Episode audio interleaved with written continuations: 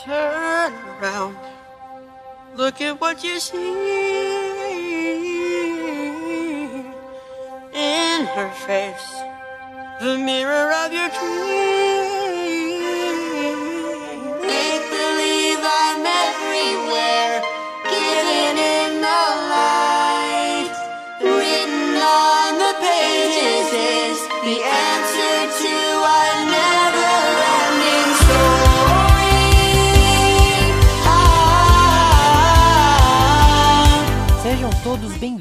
a mais um episódio do EAE, o seu podcast de exposição das escrituras. Espero que todos aí estejam muito bem. E se vocês não lembram, nós no último episódio falamos sobre a traição de Judas, sobre a prisão de Jesus no Getsemane. E hoje nós vamos entrar no seu julgamento, no seu julgamento que foi armado e justamente para culpá-lo. É, vamos ver é, alguns textos sobre isso, vamos ver também sobre a negação de Pedro, também foi uma traição, né? Mas que, ao contrário de Judas, levou Pedro ao arrependimento e voltar aos pés do Senhor.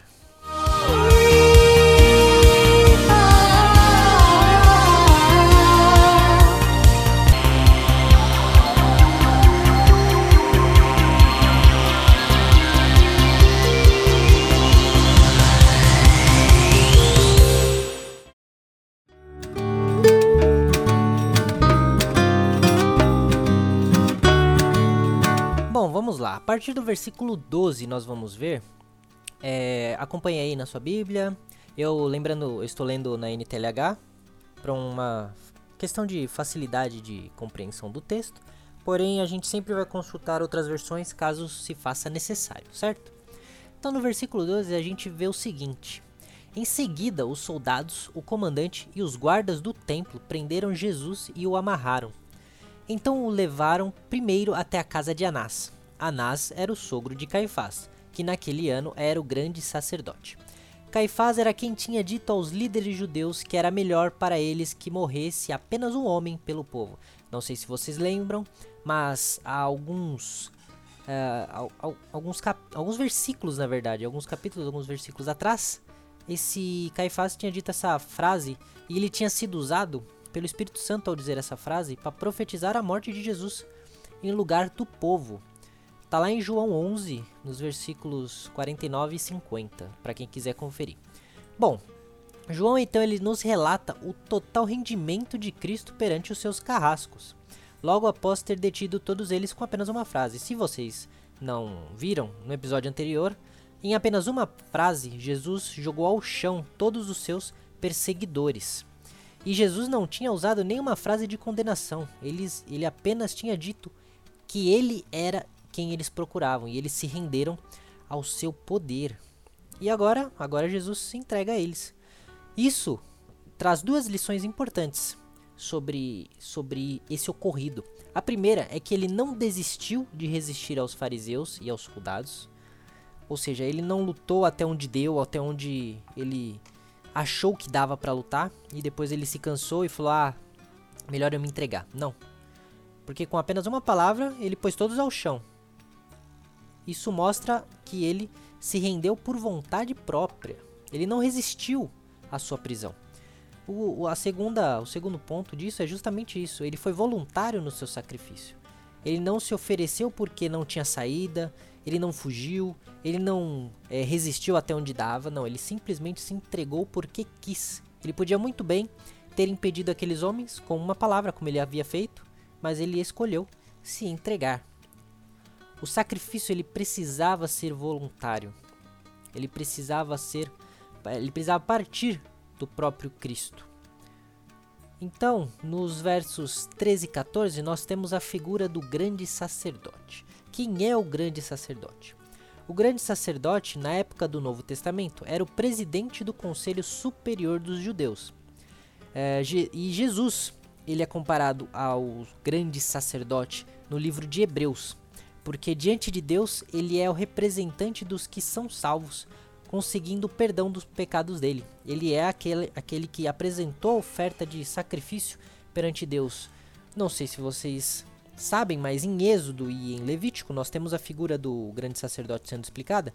Ele era o único autorizado a entrar no templo, ele era o único autorizado a oferecer o sacrifício uma vez por ano por, é, pelos pecados de todo o povo. É o único que se que estava apto a, a, a se apresentar no Santo dos Santos diante da presença de Deus. Nenhuma outra pessoa é, era autorizada a realizar essa tarefa, nem entrar no Santo dos Santos. E Jesus é comparado a esse grande sacerdote, porque ele foi aquele que apresentou o sacrifício, é, o último sacrifício, o sacrifício completo por todo o povo de Deus. Ah, uma curiosidade sobre sobre o sacerdote é, é que, que, quando ele fala que Caifás uh, era o grande sacerdote naquele ano, ele não está querendo dizer que o ofício do sacerdote ele era anual. Todo ano era um sacerdote novo. Muitas pessoas interpretam dessa maneira, que os sacerdotes eram trocados de ano em ano, mas não é isso o que João está tentando dizer para a gente. E a gente pode ver isso também é, através dos escritos de José, que era um judeu, um historiador judeu que ele é, escreveu todo o processo do, da criação do povo judeu e todo o desenvolvimento da sociedade e da história judaica. Então a gente vê que os sacerdotes eles não eram trocados de ano em ano. Pela lei, essa honra de ser sacerdote ela era perpétua, ou seja, ela durava a vida inteira do sacerdote, só terminava com a morte dele. Mas, pela ambição e disputa doméstica, isso deu ocasião aos governadores romanos de destronar um sumo sacerdote e pôr outro no seu lugar a seu bel prazer, ou por dinheiro, ou por favor, enfim, por motivos diversos. Assim, o imperador da época, Vitélio, destituiu Caifás e designou uh, Jonatas, o filho de Anás, para ser seu sucessor. É, isso a gente retira de um dos comentários de Calvino sobre o Evangelho de João, certo? Então, é só uma curiosidade para a gente ver como até o ofício do sacerdote estava corrompido já na época de Jesus. E ele falava contra todos esses excessos, todas essas, uh, essas leis humanas que criavam disputas e que corrompiam pouco a pouco o sistema que Deus havia instituído entre o povo. No versículo 15, então, vamos passar para Pedro. Ele vai falar assim: ó, Simão Pedro foi seguido, foi seguindo Jesus junto com outros discípulos.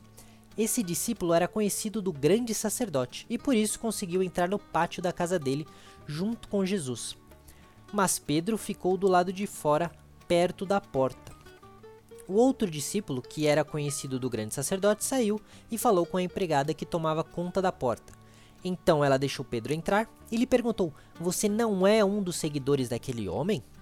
Eu não, respondeu ele. Por causa do frio, os empregados e os guardas tinham feito uma fogueira e estavam se aquecendo de pé em volta dela. Pedro estava de pé no meio deles, aquecendo-se também. Então, não sabemos quem era esse discípulo citado uh, junto com Pedro. Alguns dizem que pode ser João, já que ele costuma omitir o seu próprio nome quando se refere a si mesmo no livro. A gente até vai ver na, no relato do, da ressurreição de Jesus. É, ele se refere a si mesmo como o discípulo a quem Jesus amava. Ele não cita o próprio nome. Porém, nós também temos uh, objeções quanto a essa explicação, porque João ele era um pescador. Ele era um, ele pertencia a, a como eu posso dizer, a camada mais mais baixa da sociedade, a camada mais pobre que ele era apenas um pescador, um homem sem instrução. E dificilmente um homem sem instrução teria uh, alguma liberdade ou algum algum vínculo com o sumo sacerdote, que era alguém de alta importância e altamente prestigiado na sociedade judaica. Nós vemos que o julgamento de Jesus ele não estava sendo aberto a qualquer um, certo? O próprio discípulo aqui teve que pedir para a empregada deixar Pedro entrar. A negativa de Pedro e o seu medo de revelar a sua proximidade com o Senhor mostra que a empregada estava sendo hostil na sua pergunta. Não era uma simples pergunta. E Pedro ele se viu no meio de pessoas que poderiam capturá-lo ali também. Ou seja, o julgamento ele estava todo sendo formado e ao redor de pessoas que queriam destituir é, Jesus, queriam matar Jesus. Não era um julgamento para descobrir se Jesus era culpado ou inocente, era um julgamento para julgar e sentenciar Jesus independente das suas, da sua defesa.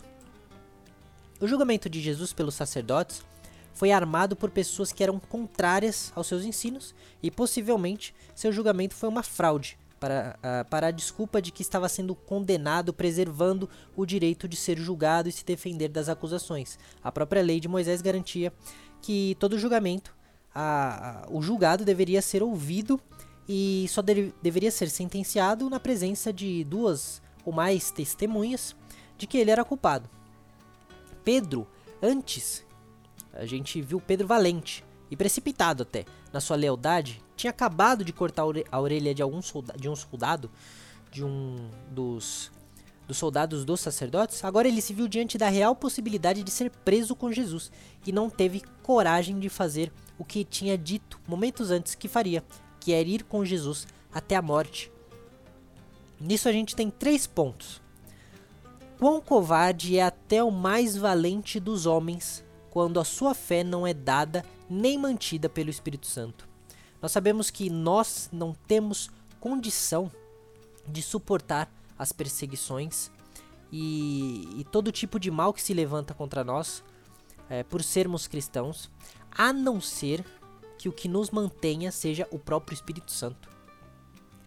Se a base de uma pessoa na sua suposta uh, fé ou adesão ao cristianismo, vou chamar assim, se essa base não for o próprio Espírito Santo, essa pessoa não vai conseguir se manter firme e leal a Jesus.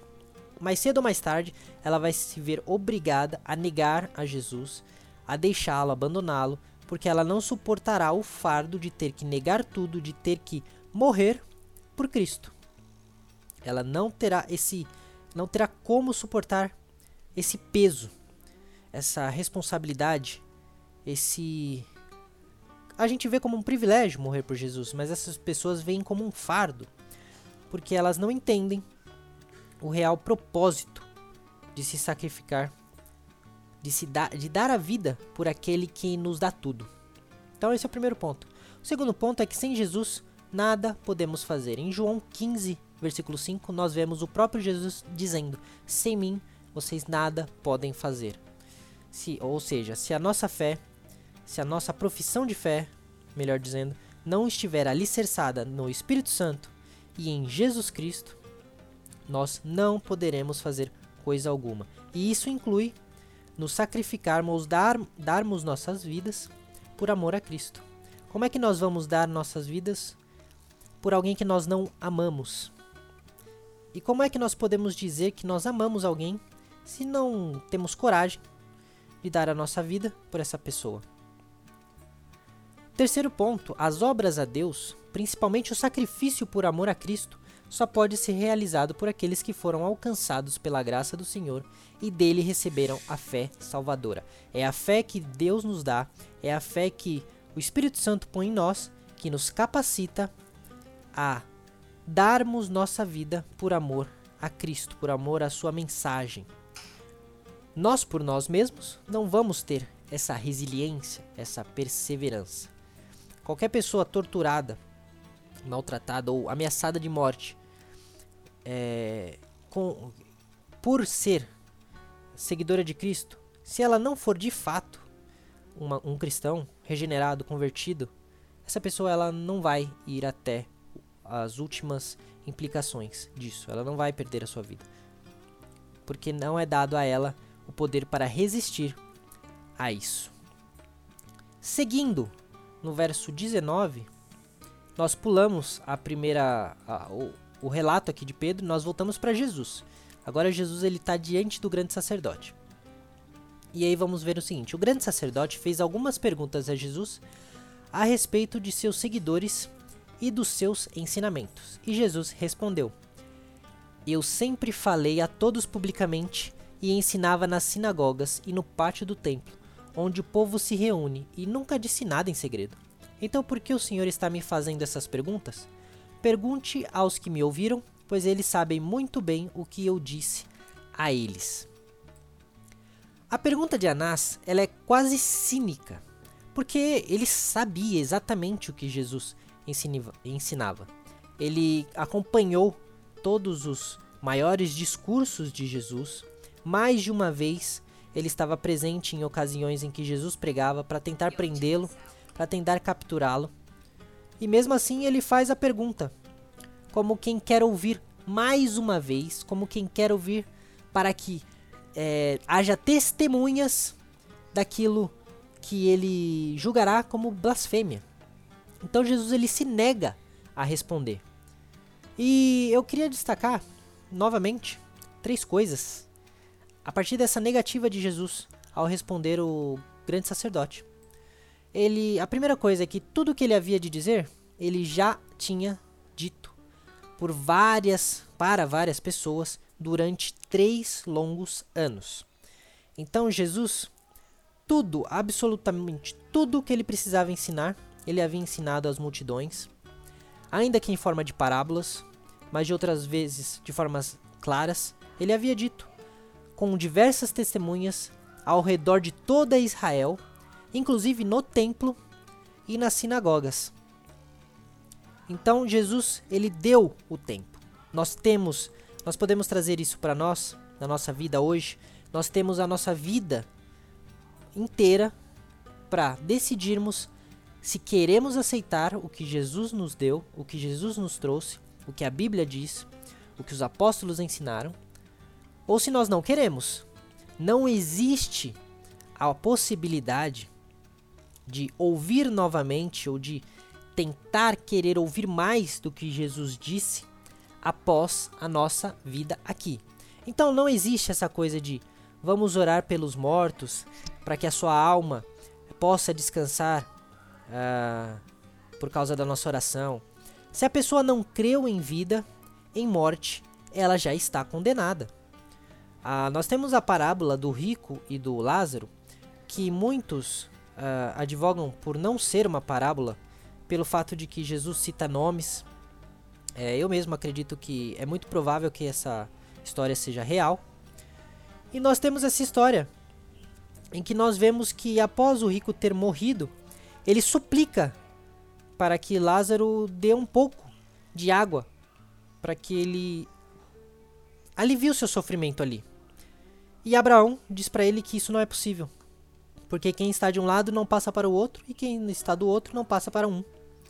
Então, após a morte, não existe, no, não existe novas, uh, novas chances, não existe a repescagem. Uma vez que você foi rebaixado, usando termos do futebol, né? Uma vez que você foi rebaixado, não há volta. Não existe. Por isso que é tão importante, é tão urgente a pregação do evangelho durante a vida.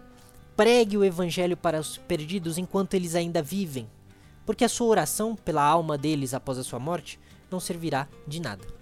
O segundo ponto é: o tempo que temos para ouvir e crer em Cristo é agora, como eu disse. Não haverá segunda chance. Quem ouviu, ouviu. Quem não ouviu, não vai ouvir mais. Vai estar condenado. Não quis ouvir. Nós temos que prezar pela urgência da pregação para as pessoas enquanto elas estão vivas. Não espere para uh, chorar a morte de uma pessoa e perceber que agora já era, já foi. Essa pessoa muito provavelmente, se ela não se ela não aceitou a Cristo, se ela não ouviu falar de Cristo, ela morreu nos seus pecados. E triste coisa é saber que uma pessoa se perdeu eternamente. E o terceiro ponto é: agora todos os que ouviram seus ensinos eram testemunhas deles. Ouçam então os que os seguem, antes que esses também tenham partidos. Tenham, tenham partido, aliás. Então nós temos uma chuva de testemunhas no mundo inteiro. Temos muitas testemunhas sobre tudo aquilo que Jesus ensinou, todos os, todos os seus discursos. Cabe a nós ouvirmos a eles, cabe a quem uh, a, a quem não crer em Jesus ainda, ouvir essas pessoas. Muitas pessoas falam: "Ah, mas se Deus existe mesmo porque ele desce, ele não desce e mostra para todo mundo que ele é real". Ele já fez isso. E ninguém, aliás, ninguém não, e muitos não deram ouvidos, muitos não creram, ainda que ele descesse de novo, e ele vai descer de novo. As pessoas não o aceitariam, as pessoas se rebelariam contra ele novamente. Só que a próxima vez que ele descer, ele descerá para julgar.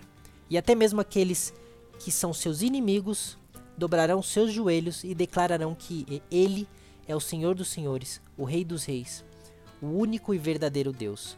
Mas esses terão que admitir, não por, por amor, por alívio, por finalmente verem o seu Senhor voltando, mas por desgosto, por ver a própria desgraça, por ver que a sua condenação era real.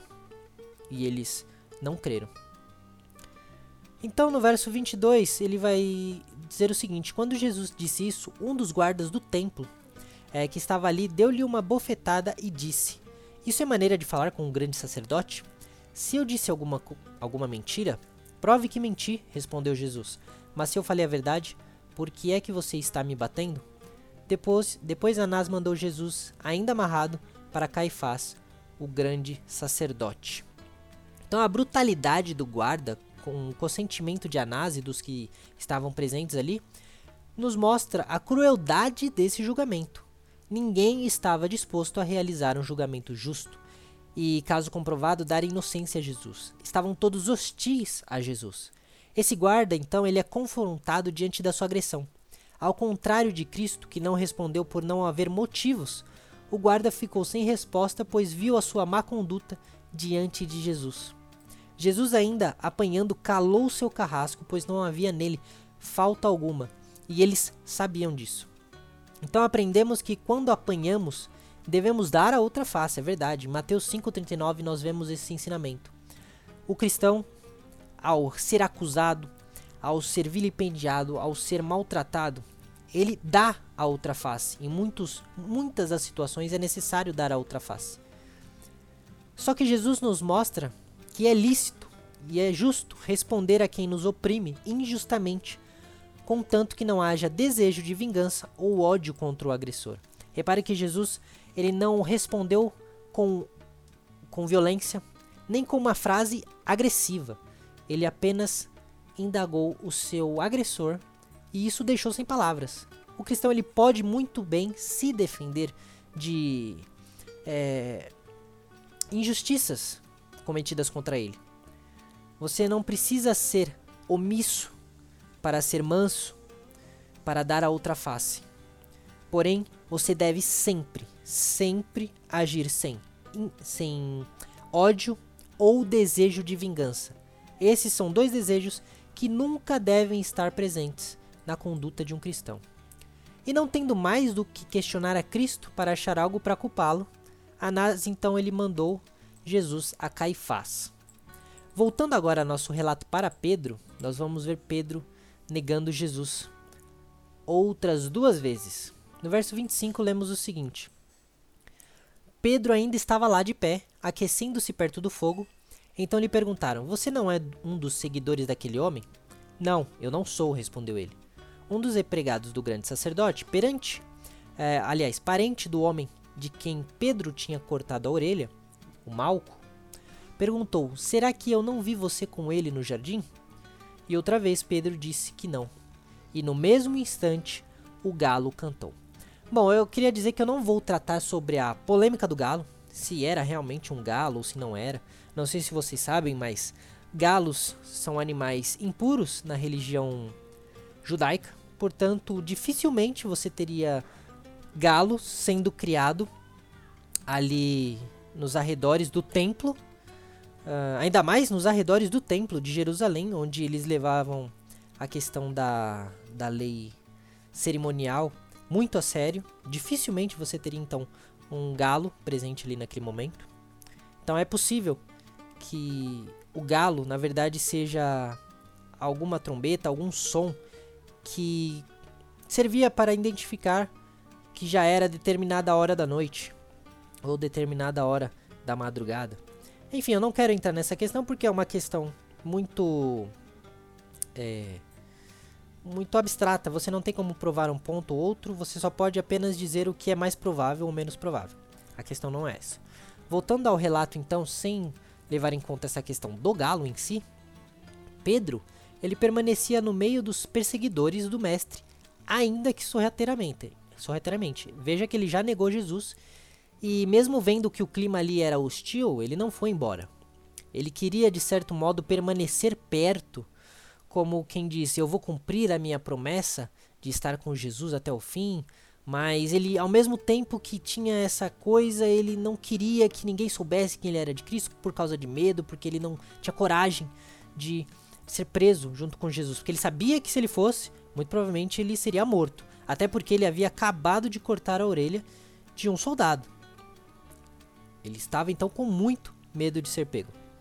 Então, por acaso nós nos podemos nos iludir como Pedro na nossa fé, querendo permanecer irreconhecível como discípulo de Cristo entre os incrédulos. Será que isso tem acontecido com a gente? Nós é, queremos estar com Cristo, nós sentimos até certo desejo de permanecer na fé, mas nós temos vergonha ou um, um certo é, um certo desejo de, de que as pessoas não saibam que a gente é evangélico. Porque a gente sabe, o, o termo evangélico está muito é, mal representado nos nossos dias, né? E sabemos que é, as pessoas nos julgam pelo que elas veem na TV, por causa de abusos de pastores que pregam falsos ensinos, por causa de megas igrejas que pregam coisas que Jesus nunca disse e de escândalos de corrupção pelos líderes dessas igrejas. Mas será que por causa disso nós temos vergonha de sermos associados ao Cristo, a Jesus, independente do que as pessoas acham por causa de péssimos exemplos, de exemplo A, de exemplo B? Será mesmo? Outra coisa que nós podemos pensar é como que para alívio de consciência nós tentamos permanecer com Cristo à vista, como Pedro fez, flertando com a sua doutrina, mas sem que outros nos vejam como diferente? Ou seja, eu acho muito lindo o discurso de Jesus, acho fantástico o que ele ensinou. A Bíblia, nossa, é um tesouro rico de ensinos, uma filosofia maravilhosa. Mas eu prefiro que as pessoas não saibam que eu que eu gosto tanto assim da Bíblia, que eu sou tão fã assim. Minha vida, eu prefiro viver minha vida do jeito que tá, de vez me sujeitar ao que a Bíblia ensina. Eu acho lindo o que ela ensina, mas eu não, não tô muito afim de praticar isso não. Porque, sabe, meio nada a ver, né? As pessoas vão achar que eu sou meio esquisito. Fazer umas coisas. Esse negócio de dar outra face, levar desaforo para casa, né? Uma coisa muito complicada, na é verdade. Podemos estar incorrendo nesse falso. É, nessa falsa religião que muitos criaram para si, onde a sua consciência é amortecida, é, é, ela é acariciada, né, de certa forma, para justificar uma vida sem mudanças. Você permanece ali vindo na igreja um dia sim, um dia não, uma vez a cada duas semanas, uma vez por mês, ou vai ali falar, ah não, mas eu acredito que Jesus é real, acredito em Deus e tudo mais, não, é, a gente tem que amar o próximo mesmo, mas a sua vida é igual a de quem não vive o evangelho. Isso é, de certa forma, algo muito perigoso e algo muito real, mais real do que a gente pode imaginar no nosso meio cristão. Será que nós temos vivido dessa forma? E outra coisa é, não satisfeito em negar, Pedro ele permaneceu sem se arrepender. Será que a gente não satisfeito em não cumprir a, os mandamentos, não é, cumprir aquilo que Deus ensina na sua palavra, mesmo sabendo que ele disse que aqueles que me amam são aqueles que me obedecem, não satisfeito nisso, a gente permanece sem se arrepender. É, começamos com um pecado pequeno, depois nós vemos alguns outros pecados um pouquinho maiores, ou talvez do mesmo tamanho, mas agora não é só mais um, é, é a cada dois dias, a cada três dias, a cada uma semana. E depois, e depois nós nos vemos pecando inúmeras vezes, tantas quanto nós desejarmos. O desejo vem, o pecado aparece na nossa mente, nós, pá, cometemos ele. Agora, não pensamos nem duas vezes. Nós simplesmente vamos lá e tornamos esse pecado uma ação. Tom, aliás, tornamos a tentação em uma ação, transformando assim essa tentação em pecado. Será que, como Pedro, nós não percebemos que estamos pecando a primeira vez e pecamos mais duas, mais três? E se não for o galo para alertar a gente, a gente não vai acordar que nós estamos negando a Cristo com o nosso pecado? Até quando nós vamos continuar dessa forma? Até quando vamos agir dessa maneira? Por isso devemos permanecer imóveis e resistir a toda e qualquer menção do pecado em nossas vidas. A mais fina fagulha de tentação pode gerar o maior dos incêndios pecaminosos, caso não seja apagada no momento exato em que surge. Por isso, clamemos a misericórdia de Deus, a graça do Espírito Santo para nossa vida, pois, como vimos anteriormente, se não for o Espírito Santo, se não for o próprio Cristo, nós não seremos capazes de resistir às tentações e aos pecados que assolam a nossa natureza corrompida. Que nós possamos orar a Deus e pedir misericórdia e pedir muita, muita graça para que nós possamos resistir aos pecados e às tentações da nossa carne. Amém.